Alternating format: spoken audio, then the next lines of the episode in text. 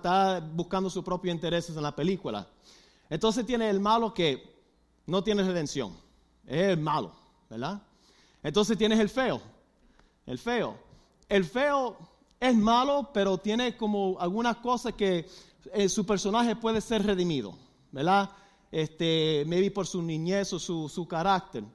¿Qué tiene que ver esto con el mensaje? Bueno, tiene que ver con un series que vamos a estar trayendo con ustedes cuando Dios permite que estemos juntos.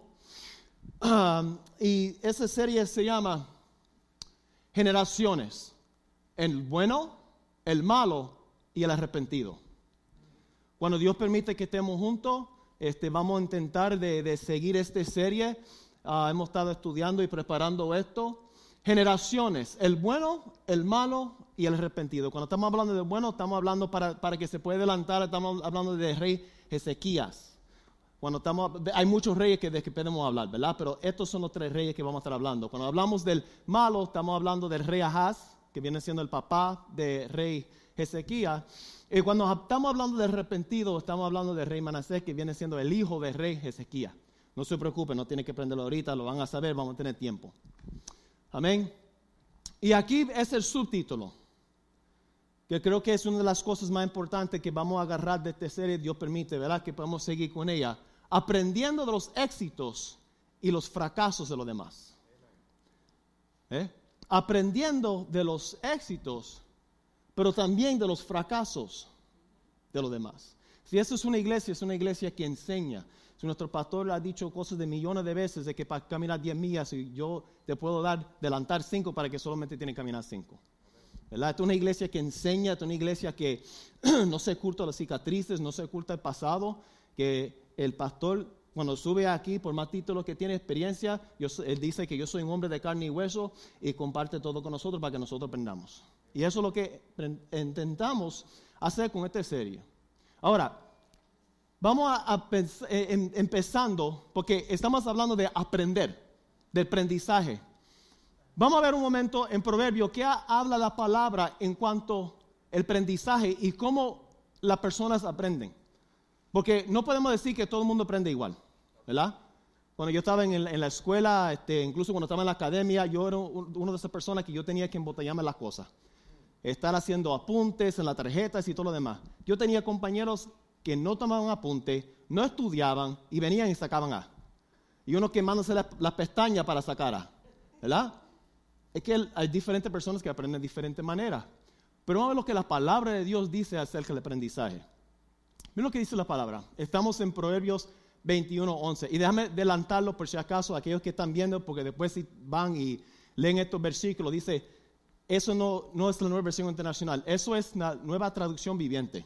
Amén por si acaso que después están buscando y no ven que... Amén. Bueno, Proverbios 21, 11, vamos a leerlo. Si castigas al burlón, ¿ok? Y puse en paréntesis, el burlón lo vamos a, a, definir como el libertino habitual. El burlón es un sinvergüenza.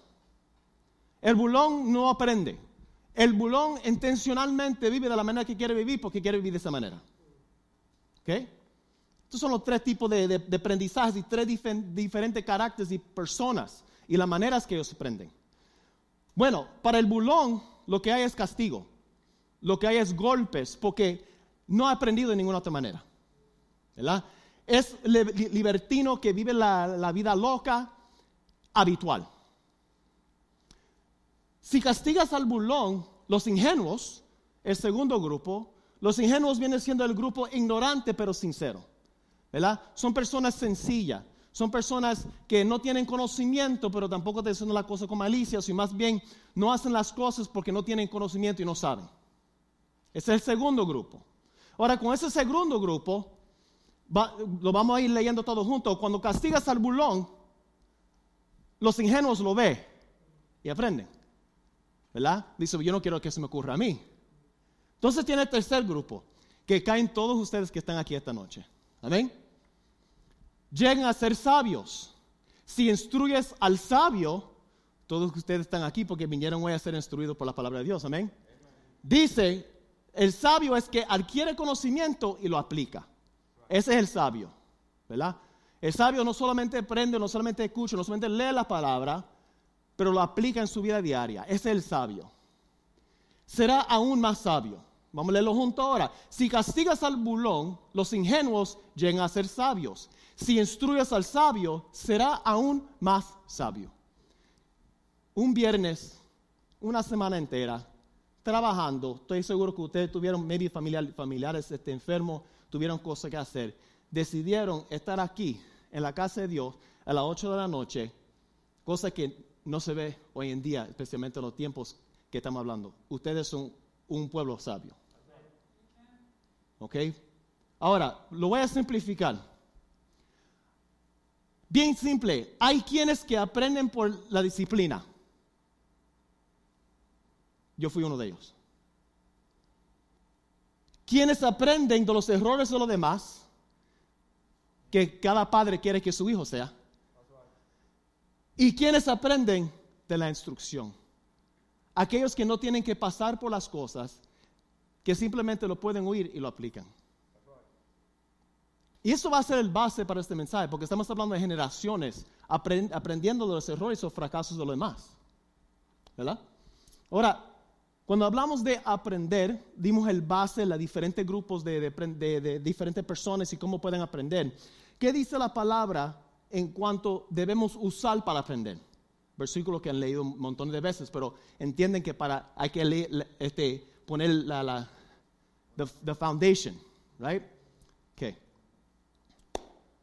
2 Timoteo 3:16. Toda la escritura. Ok, vamos para ahí un momento. ¿Dice Nuevo Testamento solamente? No. ¿Dice Viejo Testamento solamente? Toda la escritura es inspirada por Dios y es útil para enseñarnos lo que es verdad.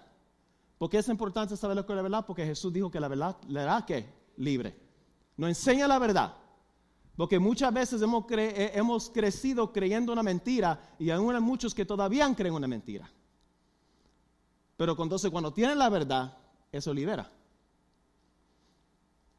Y para hacernos ver lo que está mal en nuestras vidas. Puede ser que durante el mensaje de esta noche alguna cosa se menciona, usted dice, el Espíritu Santo le ministra y dice, wow, espérate, yo creo que yo estoy, yo voy por lo mismo. Eso es el propósito de la palabra de Dios. Eso es lo que hace la palabra de Dios. Eso es lo que hace el Espíritu Santo. ¿Verdad? Entonces, mira qué dice. Nos corría cuando estamos equivocados y nos enseña a hacer lo correcto. ¿Ve? Nos va dirigiendo la palabra. Entonces dice, Dios lo usa. ¿Quién lo usa? El pastor lo usa. Dios lo usa a través de su siervo. ¿Con qué propósito? Porque el, Dios dio los pastores, los apóstoles, los profetas para equipar el pueblo. ¿Verdad? Dice, Dios lo usa para preparar y capacitar a su pueblo para que hagan toda buena obra. Eso es lo que estamos haciendo. ¿Ok? Ahora que sabemos que toda la escritura se usa para eso, ahora que hemos entendido que hay diferentes grupos, está el bulón, está el, ignorante y entonces está el sabio, y qué, eh, de, cómo funciona la palabra para enseñarnos y cuál es su función. La área en particular donde vamos a dar está dando énfasis esta noche, y por eso le dije que toda la palabra, Viejo Testamento y Nuevo Testamento, lo vamos a sacar la, mayoría de esta enseñanza del Viejo Testamento. ¿Okay? ¿Por qué le digo eso? ¿Por qué saco tiempo para decir eso? Porque puede haber algunas personas que digan, eso quedó atrás, eh, háblame del Nuevo Testamento. Vamos a correr ese momento, porque Pablo habló a la iglesia de Corintios acerca del Viejo Testamento. Miren lo que dijo Pablo cuando habló a la iglesia de Corintios. Primero de Corintios 10, 1 al 8 dijo, Amado hermanos, no quiero que se olviden de lo que sucedió a nuestros antepasados hace mucho tiempo en el desierto. Él está eh, eh, escribiendo una iglesia gentil, ¿verdad? Pero él lo está dirigiendo a ellos que vamos a, analizar qué fue lo que pasó con Israel en el pasado, en el desierto, porque hay cosas que podemos aprender, hay cosas que podemos sacar de ahí para aplicarlo en nuestra vida hoy en día. Dice la palabra, esas cosas sucedieron como una advertencia para nosotros. Eh, la palabra de Dios es tremendo. Todas esas cosas que nosotros leemos en la palabra nos sirve para, para darnos como una advertencia para que nosotros no comemos el mismo error o porque no vayamos por el mismo rumbo. Dice, al fin de que no, tres cosas. Codiciemos lo malo. Desear lo equivocado, lo malo. Dice, como hicieron ellos. Ni rindamos culto a ídolos como hicieron algunos ellos, y no debemos cometer inmoralidad sexual, como hicieron algunos de ellos, lo cual causó la muerte de 23 mil personas en un solo día. Pablo está escribiendo a la iglesia de Corintios, está diciendo, mira, yo entiendo que ustedes, esto es, ahora están llenos, son iglesias llenas de Espíritu Santo, ustedes no son judíos, pero ustedes tienen que entender que todo lo que ocurrió en el Viejo Testamento, todo lo que Israel pasó, sirve para enseñarnos hoy en día para que no hagamos los mismos tres errores que ellos hicieron. Que lo que, este, codiciaron era el mal. Están viviendo la plenitud de Dios, están bebiendo agua de la roca, están comiendo pan de cielo, pero todavía están deseando la comida de Egipto. Entonces la segunda dice que no rendíamos culto a los ídolos. ¿Ve? Dios los sacó de Egipto, pero todavía el pueblo de, Dios traía Egipto en sus corazones y todavía ellos arrastraron sus ídolos a la nueva tierra. Y como vamos viendo con esta serie o esta noche en particular, si nosotros no hacemos cosas con esos ídolos, nos destruyen. Y se lo voy a adelantar. Padres y líderes de hogares, no solamente nos destruyen nosotros, destruyen nuestros hijos. Y la tercera parte, no debemos cometer inmoralidad sexual como hicieron algunos de ellos. Tenemos que pasar más tiempo en eso, ya se saben. So, para esta noche vamos a comenzar, yo sé que dice el bueno, el malo y arrepentido, pero hoy vamos a comenzar con el malo. La mayoría de este vamos a estar en Segundo de Reyes y este Segundo de Crónicas. Segundo de Reyes, empezamos. 16, 1 al 2. Acá hijo de Jotam, comenzó a gobernar Judá durante el año 17 del reinado de Peca en Israel. Párala ahí un momento para que ustedes entiendan. Como dice el pastor, a veces hay que parar para explicar ciertas cosas. Hay que entender que durante este tiempo el pueblo de Dios está dividido. Tienes el pueblo del norte y el pueblo del sur. Más adelante lo voy a explicar y se lo voy a recordar porque el pueblo está dividido. ¿Ok? Tiene Israel de norte, cuando se, cuando se refiere a Israel, está hablando de los tribus de norte. Cuando se habla de Jerusalén o Judá, está hablando de tribu de sur, donde este rey está establecido, ¿ok? Ahora, Acaz tenía 20 años cuando subió al trono y reinó en Jerusalén 16 años. Ahora esta parte. Él no hizo lo que era agradable a los ojos del Señor su Dios como lo había hecho su antepasado David. Y ahí es donde queremos entrar. Ahí queremos saber por qué este rey tomó la decisión, por qué no hizo las cosas bien delante de los ojos de Dios. Hay una parte interesante aquí, porque cuando tú lees algunos de los reyes, mencionan el nombre del Padre. En este rey en particular no menciona, no hizo bien como su, eh, que no siguió los patrón de su papá Jotam, Jotam, que ahorita le vamos a leer, pero dice como su padre David. Ahora, al principio le puse The Good, The Bad and The Ugly. Le dije, hey, la parte que hizo Clint Eastwood era bueno, pero tampoco era tan bueno. Pero tampoco David era tan bueno. David cometió muchos errores. Cometió adulterio, mató este, a, a Pero lo que David tenía eh, era que él respondía rápido cuando Dios le llamaba la atención. Cuando Dios le traía el profeta Natán fue rápido para arrepentirse. La palabra de Dios dice que David era este, un hombre detrás de su corazón. Aunque más adelante vamos a ver que la palabra de Dios dice que el rey Ezequías no había un rey como él antes o después. Pero queremos entender por qué este rey tomó esta decisión de no hacer lo correcto ante Dios. Ahora, hay que ir eliminando cosas. Hay que hacer como un estilo de investigación. Él no podía decir que era por ignorancia. Por esta razón. Mira lo que dice la palabra, Deuteronomio 17, 18 a 19. Cuando se siente en el trono, eso es Dios hablando del pueblo, aunque Dios nunca tenía en mente para que el pueblo tuviera rey, que Él fuera el, rey de ellos, sabía que iban a seguirle patrón del otro pueblo y iban a poner un rey.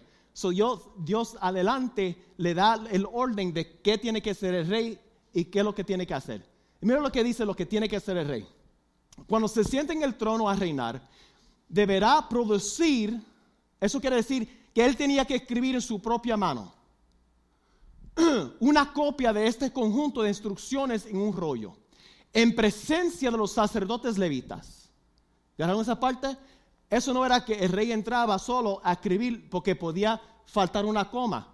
¿Acaso Jesús no dijo que no falta ni una J ni una I? Porque en lenguaje judío uno de esos puntos puede ser una gran diferencia. Y él cuando escribía, el rey, el levita estaba ahí asegurando que todo estaba escribiendo estaba correcto. Para que así no puede decir, oh, yo no sabía. No, sí tú sabías, porque estaba supervisando cuando tú escribiste la palabra.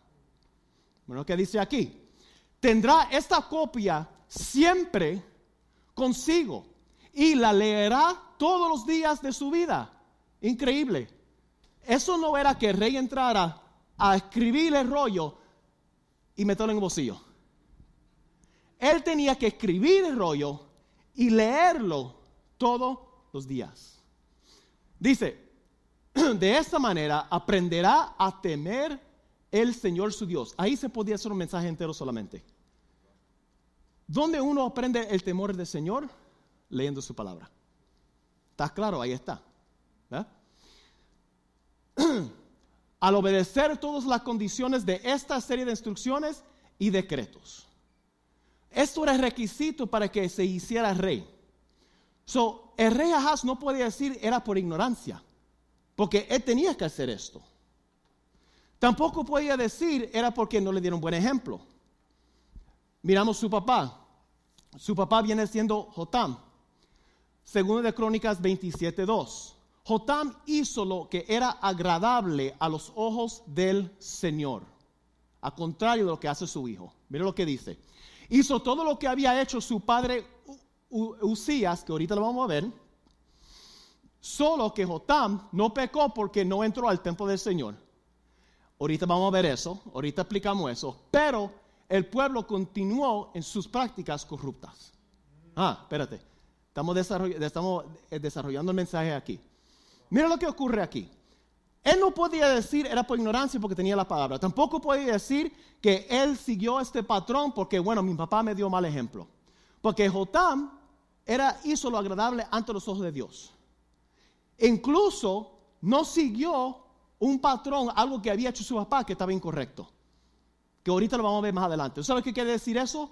El mismo título que pusimos, generaciones aprendiendo los errores y fracasos de demás. Jotam aprendió del error de su papá.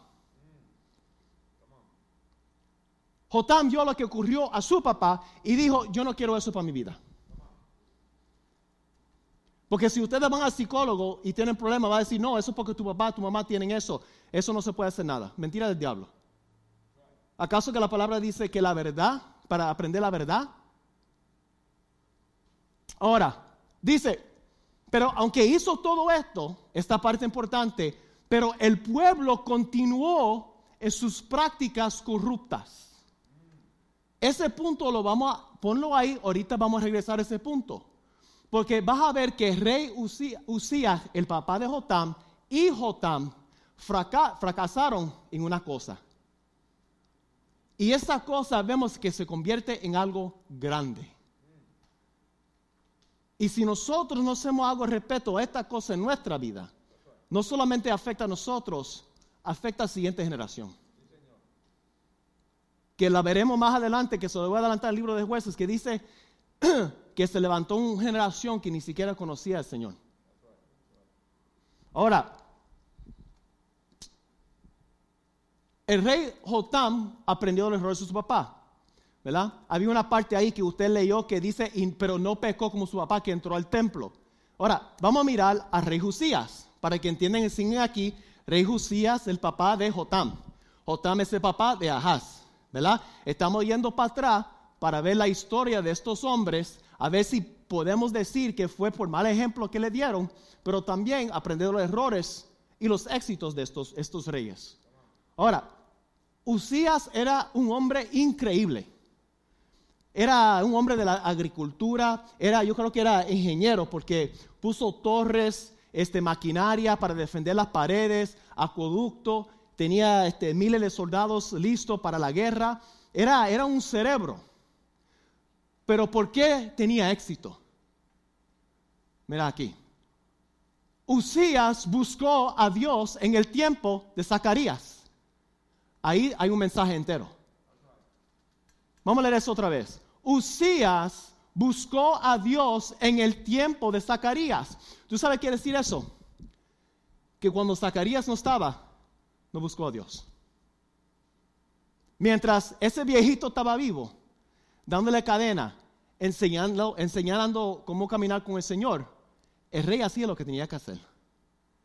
Porque ¿cuántos aquí saben que necesitamos mentores en la vida? Mi esposo y yo platicábamos de esto y siempre me da lata con los nombres, el, Elías, Elías y Eliseo. Cuando Elías está en la cueva, cuando Elías está en una depresión terrible, y sí, sabemos todo que vinieron los changos, le trajeron comida y le habló en el viento. Ya sabemos toda esa historia, ¿verdad? Bueno, los changos para nosotros, los, cuervos, ¿verdad? No fueron monos. Ok. cosa de idioma. Ok.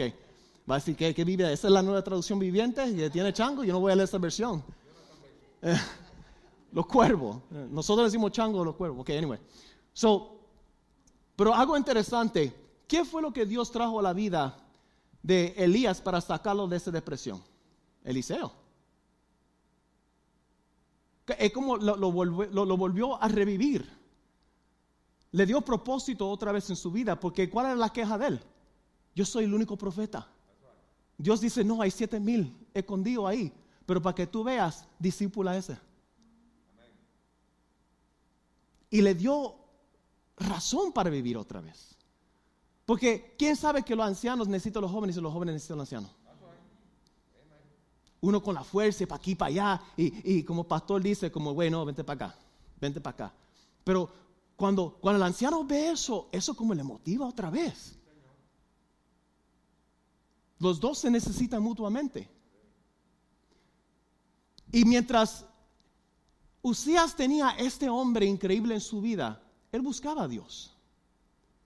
Pero qué pena que no siguió ese patrón. Mira lo que dice. Usías buscó a Dios en el tiempo de Zacarías. ¿Quién lo enseñó a temer a Dios? y mientras el rey buscó la dirección del Señor, Dios le dio éxito. Mientras este hombre buscaba a Dios, Dios le bendijo todo lo que hizo. ¿Eh? Entonces dice, pero cuando llegó a ser poderoso, ahí fue. Cuando llegó a ser poderoso, Usías también se volvió orgulloso, lo cual resultó en su ruina. ¿Eh? ¿Me presta el bolígrafo un momento? Mientras él se quedaba en las manos de Dios, yo necesito de ti, Señor. Tú me sostienes, tú eres mi roca. Y buscaba al Señor, él estaba bien. En el momento que se suelta de Dios, porque ¿qué viene antes de la caída? El orgullo. El orgullo. ¿Ah?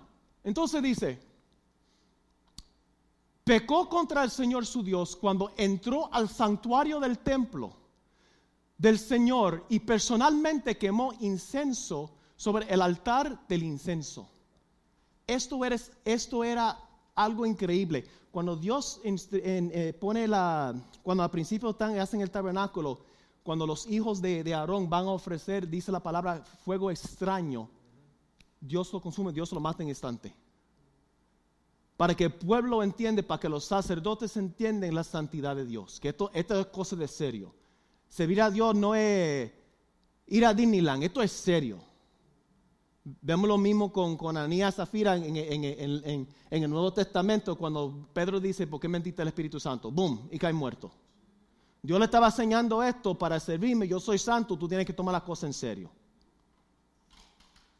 ¿Eh? Ahora, él entra al templo para ofrecer incienso. Eso no se hacía.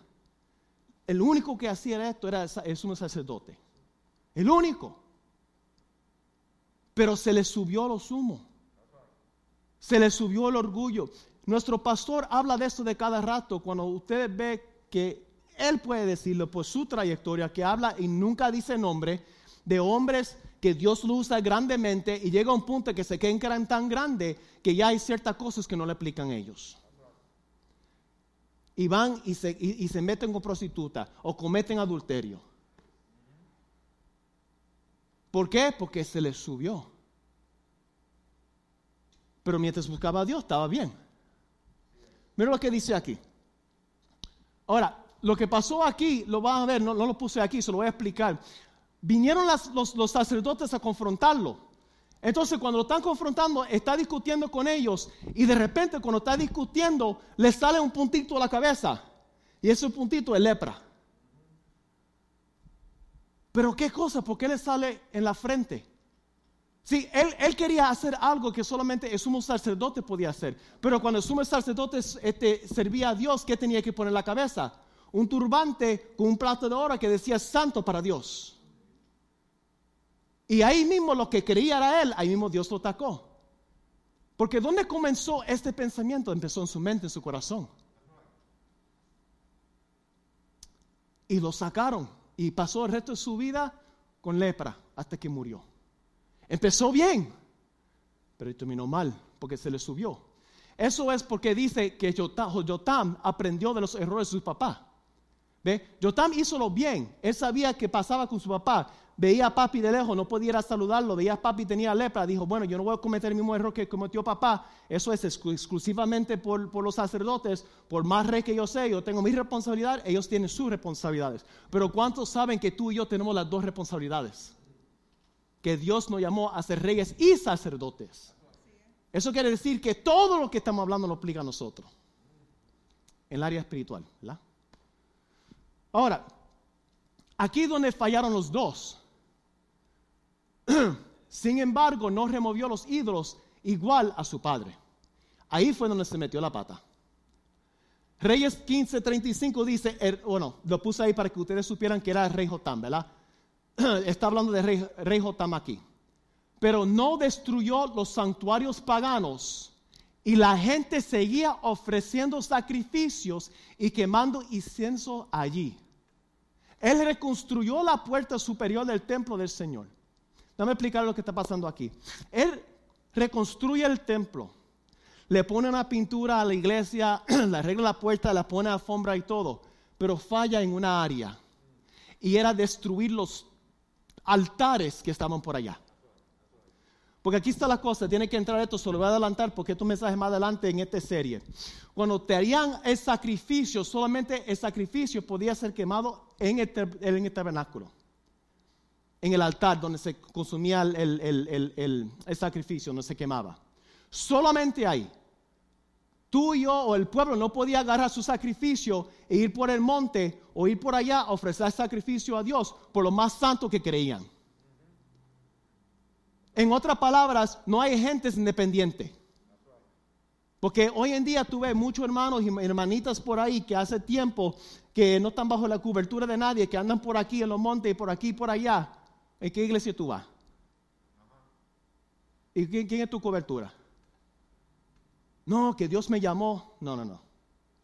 Eso no funciona así. Pero así andaba el pueblo. Entonces aquí está la cosa, por más que él arregló el templo para que el pueblo viniera, si él no hubiera tratado con los altares de ellos, ellos no iban a venir. Porque era inconveniente venir al templo. Si el templo me quedaba 15 millas y yo tengo el altar aquí, bueno, yo quiero servir a Dios, yo ofrezco mi, ofrenda aquí, ¿para qué tengo que ir al templo? Vamos a ponerlo de otra manera más, más común. ¿Por qué tengo que ir a la iglesia cuando yo puedo ver el servicio en YouTube?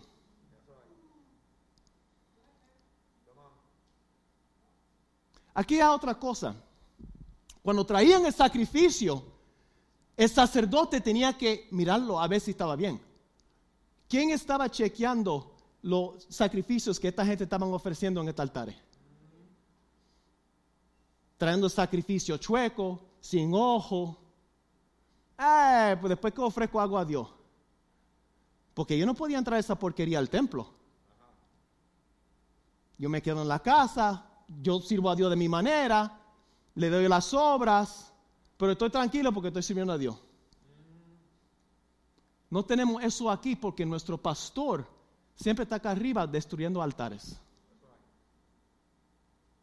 Y Él lo dice, a veces que Dios me da una palabra y yo no quiero compartirlo, yo prefiero hablar de la gracia y prefiero dar otra cosa, pero a veces tiene que hablar de deporte, a veces tiene que hablar de distracción, a veces tiene que hablar con los hermanos nos congregan, a veces tiene que hablar con los hermanos no vienen a la iglesia. Porque si no destruye esos altares, la gente piensa, bueno, como no predica nada de eso, después que envío 10, 10 dólares a la iglesia, yo puedo seguir viendo en YouTube. No, hermanos. La palabra de Dios dice que no deja de congregar como alguno tiene por costumbre.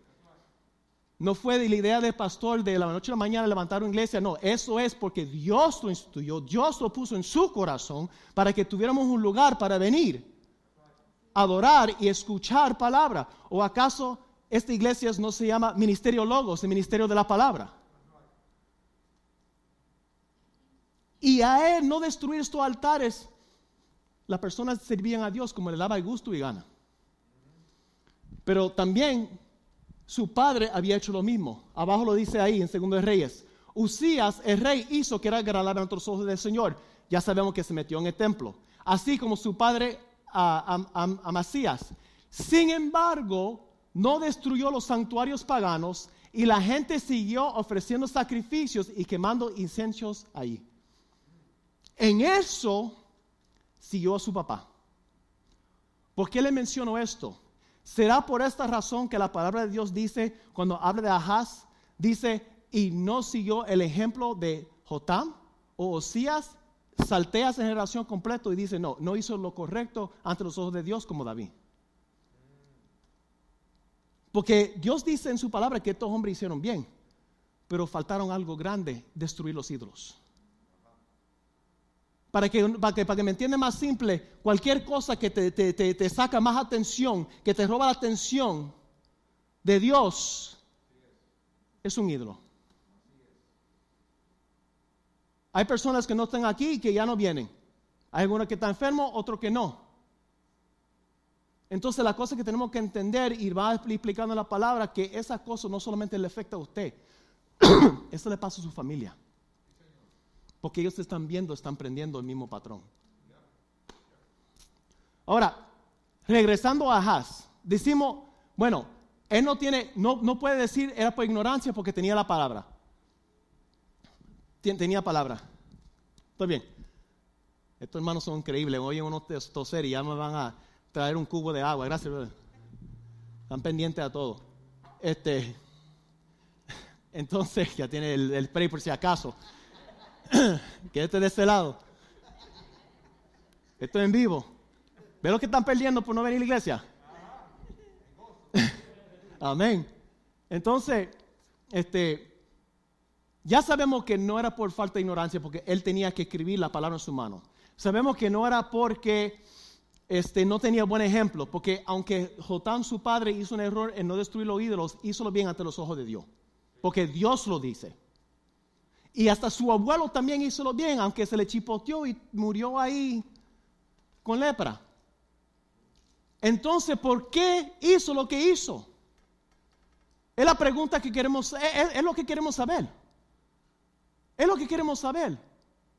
¿O acaso usted, alguien no ha hecho algo malo a usted y tú quieres saber por qué lo hicieron? Un marido que comete adulterio no hay nada más, difícil que una mujer, una esposa le mire los ojos del marido y le pregunta por qué me fuiste infiel.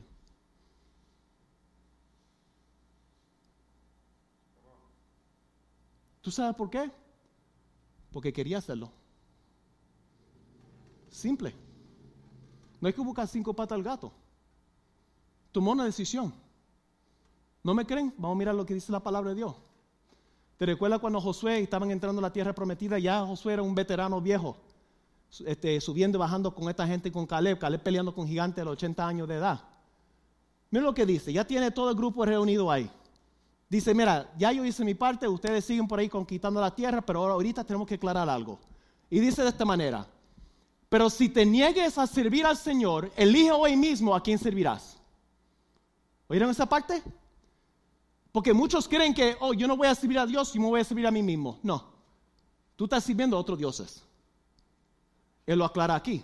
Dice, ¿acaso optarás por los dioses de tus antepasados que sirvieron al otro lado de Eufrates? ¿O preferían a los dioses de los amareos en cuya tierra ahora vives? Él está diciendo, ustedes tienen tres, pueden elegir tres cosas. Ustedes vieron todo lo que Dios hizo, donde Dios nos trajo 40 años en el desierto y ya todo eso ustedes lo saben.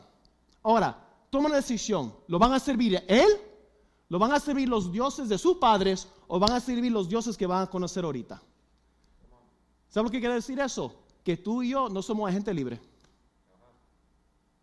Aquel que deja de venir a la iglesia porque no le gustó como el pastor predicó, que le dijo algo, él está por allá y cree que está viviendo su propia vida. No, está sirviendo otro, otro dioses.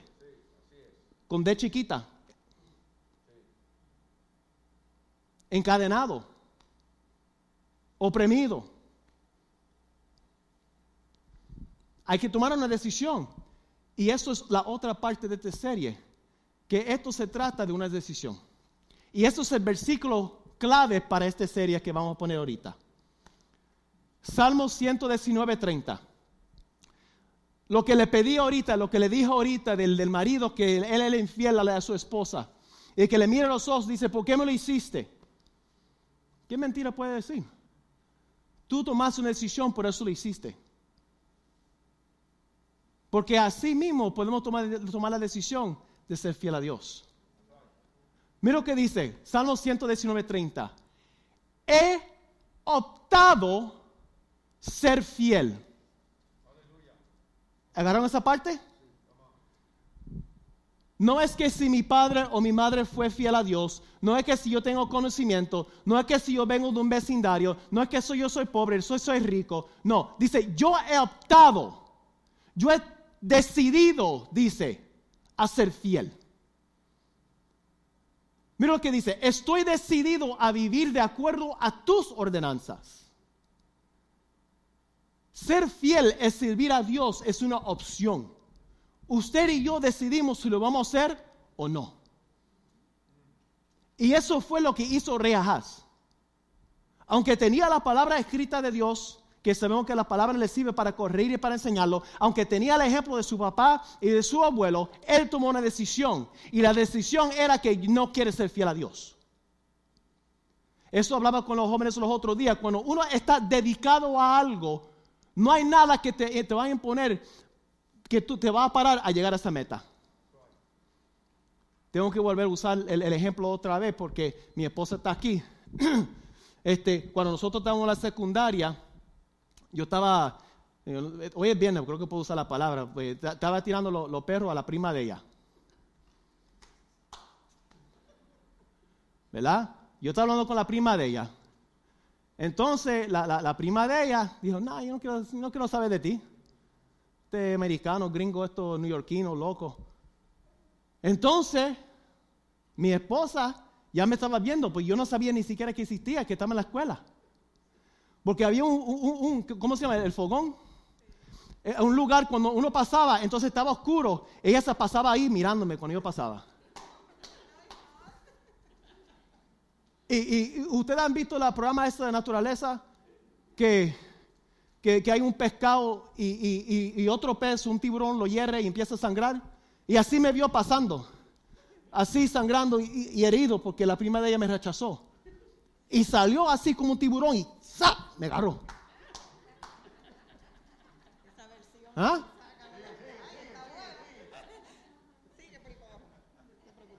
Eh, es que una muchacha que te gusta, yo, ¿quién es? Bueno, aquí estamos todavía, 22, 23 años de casado. Gloria a Dios, la gloria sea para el Señor. ¿Por qué le comparto eso con, con ustedes? Porque cuando tú estás dedicado a algo, Tú lo buscas. Nadie te detiene. Tú vas a hacer, tú vas a mover cielo y tierra para conquistar, para lograr eso. El salmista está diciendo, esa es la actitud que él tiene en cuanto a servir y ser fiel a Dios. ¿Cómo sería nuestra iglesia? ¿Cómo serían nuestros hogares? ¿Cómo sería nuestro matrimonio? ¿Cómo sería nuestra familia si nosotros tuviéramos esa actitud? Tú puedes estar dedicado a muchas cosas. Hay muchachos que están dedicados al estudio. Gloria a Dios los muchachos que están dedicados al estudio. Hay que estudiar.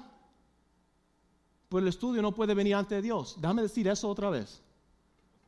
Déjame decir eso otra vez, porque el mundo tiene a nuestros jóvenes convencidos que si no tiene título, que si no tiene internship aquí, que, que, oh, que el mundo se va a acabar. Dios es que decide, no tú vas Dios es que decide, no tú.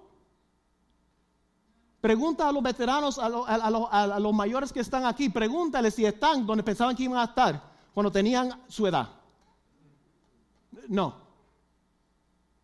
en la escuela y todo te lo pinta un cuadro bien bonito. Bueno, ok, gradúo, voy al colegio, me caso, tengo hijos, me retiro y muero. Eh, no, la vida no es así. La vida no es así. ¿Eh? El estudio no puede ser más importante que Dios. Todo tiene su lugar. Y si el estudio es más importante que Dios, dame decirte que es un ídolo. ¿Te gusta oírlo o no? Porque cualquier cosa que tome lugar de Dios en su vida es un ídolo. Recuerden del rey que acabamos de leer de, ahorita. Mientras él tenía ese viejito, sirve a Dios, teme a Dios, le iba la cosa bien. En el momento que muere ese viejito, él empieza a hacer la cosa de su manera y le fue mal. Mientras seguía a Dios, ponía a Dios primero, tuvo éxito. Eso era para alguien hoy.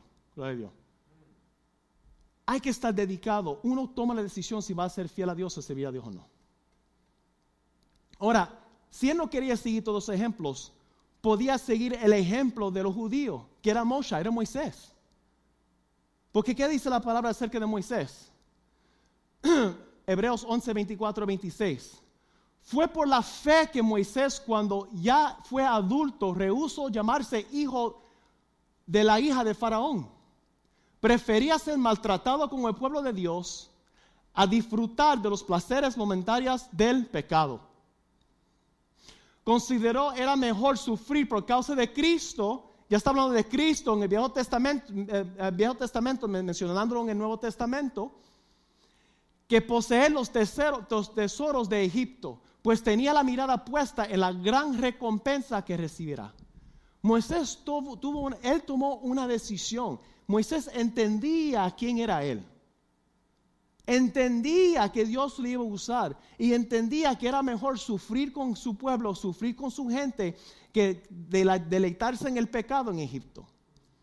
Y optó, él tomó la decisión, él tomó la decisión de dejar esa vida atrás y vivir como un esclavo que vivir como un príncipe. Eso fue una decisión. Esto de caminar con Dios se trata de una decisión. Ustedes tomaron una decisión para estar aquí esta noche. Y esperamos que tomen la decisión aquí para estar el domingo, porque el pastor va a seguir con el serie de Apocalipsis. Eso de caminar con Dios se trata de una decisión. Pero en vez de seguir al ejemplo de Moisés, en vez de seguir a David, en vez de seguir a su padre, en vez de seguir la palabra de Dios, ¿qué quiso seguir? El ejemplo de Israel. ¿Te recuerdas que le había dicho que el pueblo estaba dividido en norte y en sur? Mira lo que dice la palabra en 2 Reyes 16, 1 al 4. En cambio, siguió el ejemplo de los reyes de Israel hasta sacrificó a su propio hijo en el fuego. ¿Cuánto entienden cuando tú y yo como padres y líderes de nuestras casas, cuando nosotros tomamos la decisión de no seguir a Dios, a quién estamos sacrificando son nuestros hijos? Lo estamos ofreciendo a Moloch, lo estamos ofreciendo a esos dioses ajenos. Le estamos abriendo, exponiendo a cuanta basura. Entonces cuando queremos reconciliar con Dios, queremos saber, pero igual, aunque usted siga aquí en la iglesia, ellos tienen que tomar la decisión. Porque estamos viendo esto con Ahaz. Ahaz tenía ejemplo, pero él optó por no seguir a Dios. Ahora dice, en cambio, siguió, el ejemplo de los reyes de Israel hasta sacrificó a su propio hijo en el fuego. De esta manera siguió las prácticas detestables de las naciones paganas que el Señor había expulsado de la tierra del paso de los israelitas. Ofreció sacrificios y quemó incensos de los santuarios paganos en las colinas y debajo de todo árbol frondoso. Él siguió el ejemplo de Israel, pero lo que realmente lo que siguió era el ejemplo de la cultura. Porque como vamos más adelante, se lo voy a adelantar, cuando Israel viene y toma posesión de la tierra, no hacen lo que Dios lo manda. no sacan a las naciones y dejan remanentes de las naciones ahí. Y en vez de sacarlos, ellos se meten con estas culturas y empiezan a practicar lo que ellos practicaban.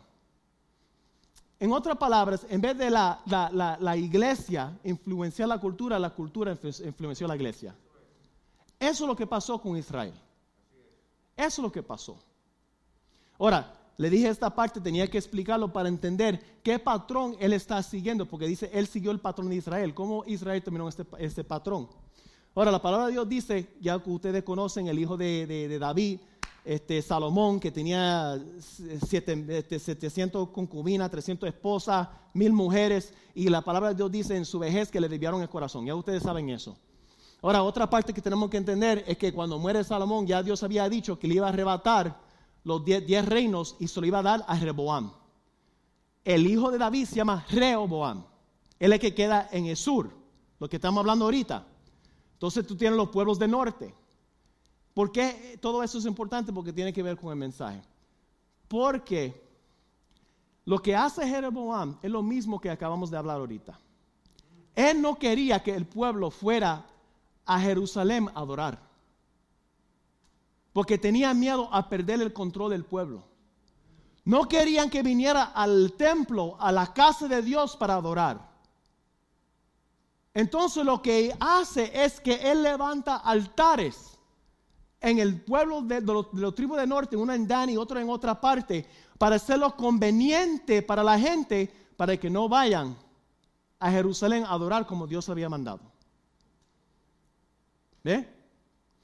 Entonces, esto es la práctica, eso es el patrón que está siguiendo el.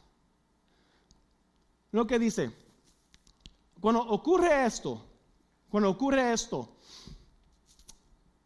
el rey este, Jeroboam no quería que los sacerdotes que estuvieran ahí sirvieran en, estos altares, porque no quería que ellos desviaran el corazón otra vez del pueblo a Dios. Él puso sus propios sacerdotes para servir ahí. Mira esta parte. Segunda Crónicas 11, 13 a 15. Dice, todos los sacerdotes y levitas que vivían en los tribus del norte de Israel se alinearon con Rehoboam. Recuérdate que Rehoboam es del sur. ¿Ok? Ahora, los levitas incluso abandonaron sus este, pastizales y sus propiedades y se trasladaron a Judá, a Jerusalén, porque Jeroboam y sus hijos no permitieron servir al Señor como sacerdotes. Cuando ocurre esto, Él no quiere que los sacerdotes que están en el norte sirven el templo porque no quiero que le, le, le, enseñen cómo es servir a Dios porque tiene miedo de perder control del pueblo. Y Él instituye, Él pone sus propios sacerdotes para servir en estos altares paganos. Dice, Jeroboam nombró a sus propios sacerdotes para servir en el santuario pagano, donde rindieron culto a ídolos con forma de cabra y becerro que él había hecho. ¿Por qué comparto todo esto con ustedes? Porque como respondieron estos sacerdotes, hay que entender en esta cultura, el pueblo judío entendía que el terreno, aunque Dios lo trajo ahí, sabían que no pertenecían a ellos, sino el terreno pertenecía a Dios. Ellos entendían eso. Incluso cuando ellos nos dan el eh, que pasan todo ese tiempo sin darle descanso a la tierra, como Dios lo había ordenado, Dios lo saca de la tierra. Porque la tierra es de Dios. Ellos entienden ese concepto. Ahora, para el pueblo judío, para, para ellos, aunque ellos entendían que el terreno era Dios, Dios quería que se pasara de generación a generación dentro de las mismas familias. Por eso dividió el terreno para que estos hombres y líderes de su casa levantan y abandonan su tierra, era algo grande. Eso no era cualquier cosa. Esto no era que, que tú vives en Bellflower y te quieres cambiar para Long Beach. Esta tierra estaba, Dios solo había dado a ellos y era la intención de Dios que estas tierras se mantenía en la familia por generación y por generación y por generación. Incluso si lo habían abandonado y no lo redimieron, That's it, perdían la tierra. Hay que explicar eso para que ustedes entiendan la seriedad de la acción que ellos van a tomar para adorar a Dios correctamente. Mira lo que dice la palabra. Dice, de todas las tribus de Israel, los que quisieron adorar de corazón al Señor, Dios de Israel, siguieron a los levitas a Jerusalén. ¿Leyeron esa parte? Jeroboam le levanta a estos ídolos. Adora a Dios aquí, tranquilo, no se tienen que ir. Tú no tienes que ir a iglesia. Ve el servicio en YouTube. no, no, no. Los que querían servir a Dios de verdad, de corazón, lo iban a adorar de la manera que Dios decía, no de la manera que ellos querían ni la manera que le era conveniente. Para ellos no era simplemente me levanto en el carro, voy aquí de la esquina, llego a la iglesia. Para ellos era abandonar su parentela, abandonar la tierra prometida, que tuvieron 400 años que la avisado, estuvieron otros 40 años vagando en el desierto, peleando contra gigantes para agarrar un pedazo de terreno para con un sinvergüenza levantar altares. Ellos dijeron, hasta aquí llegó, yo quiero servir a Dios, terreno te puedes quedar aquí, pero yo voy a servir a aquel que me dio el terreno.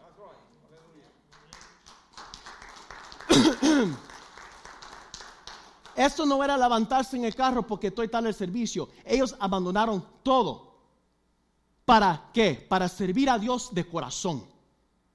Para servir a Dios de la manera que Él quiere, no de la manera que ellos querían.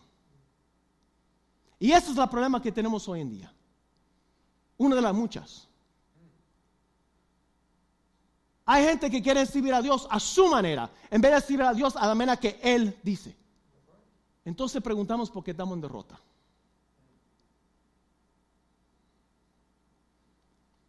¿Acaso dijo, acaso cuando los fariseos y los saduceos preguntaron a, Jesús cuál es el mandamiento más importante? Le dice, ama a tu Dios con todo tu mente, todo tu corazón, todo tu alma, todo tu ser.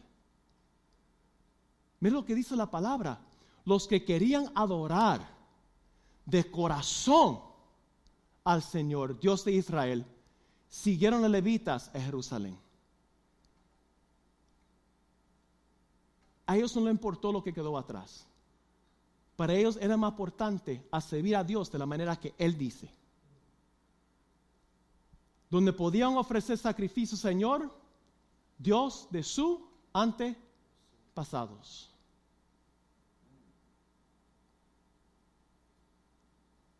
Ni siquiera voy a intentar terminar el mensaje de hoy. Vamos a disfrutarlos como está ahorita. Pensé que iba a ser tres, va a ser más. Gloria a Dios. Pero vamos a quedarnos aquí en este punto, porque yo creo que este punto es bien importante. Creo que este punto es bien importante. Lo que hicieron estos hombres no era cualquier cosa, por eso lo mencionamos, por eso sacamos tiempo para explicarlo. Cuando, cuando Jeroboam está con la tribu del norte, él levanta dos ídolos. Él le dice, yo solo voy a hacer fácil. Ya ustedes no tienen que dar esa parentena, ya ustedes no tienen que dar ese viaje hasta allá a Jerusalén para adorar. Adoran aquí, tranquilo. Aquí, mira, vienen aquí, hasta pueden comprar t-shirt que vinieron aquí a adorar en, en el altar de... Se lo puso fácil. Pero hubo un grupo que dijo no. Porque Dios no quería y no mandó que nosotros lo, sirviéramos de esa manera.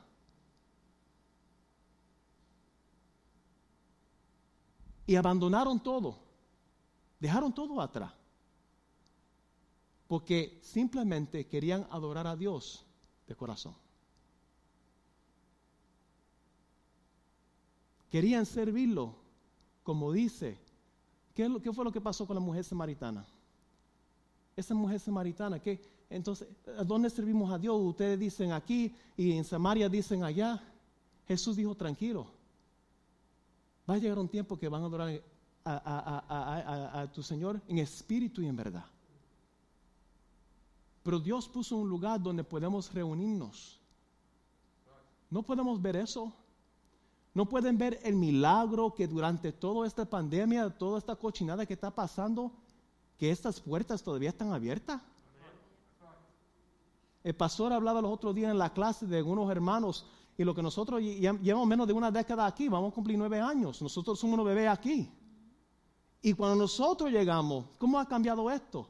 Yo me imagino para ustedes que están aquí desde el principio, ¿cómo ha cambiado? ¿Sabe que la palabra de Dios dice que cuando vino Nehemías y estaban volviendo a construir las paredes, había un grupo de jóvenes y estaban, wow, vamos a adorar a Dios. Pero había un grupo de ancianos que lloraban porque pensaban en la gloria prostera. ¿Qué pasó con la gloria de antes? Si Dios ha mantenido estas puertas abiertas, es porque todavía aquí se está haciendo lo que Dios mandó y enseñar la palabra de Dios. Y hay de aquel que no aprovecha. Esto, como todo en la vida, se trata de una decisión. Y termino con esto. Salmo 119, 30, que va a ser el versículo para todos. Can you give me that verse, please? We're going to go ahead and, and, stop it there. Just give me the verse. Para que lo podamos leer. Gracias, Señor. Con el tiempo seguimos. Tranquilo. En lo que muchachos lo ponen o lo pueden poner, si no está bien, no se preocupe. Yo lo voy a leer. Salmo 119, 30. He optado ser fiel. He optado ser fiel. Yo, yo, yo decido ser fiel a Dios. Estoy decidido a vivir de acuerdo a sus ordenanzas, no de la manera que yo quiero. El salmista está diciendo, yo quiero servir a Dios de la manera que Él quiere, no de la manera que yo quiero. Y todo se trata y todo comienza con una decisión. Dios lo bendiga.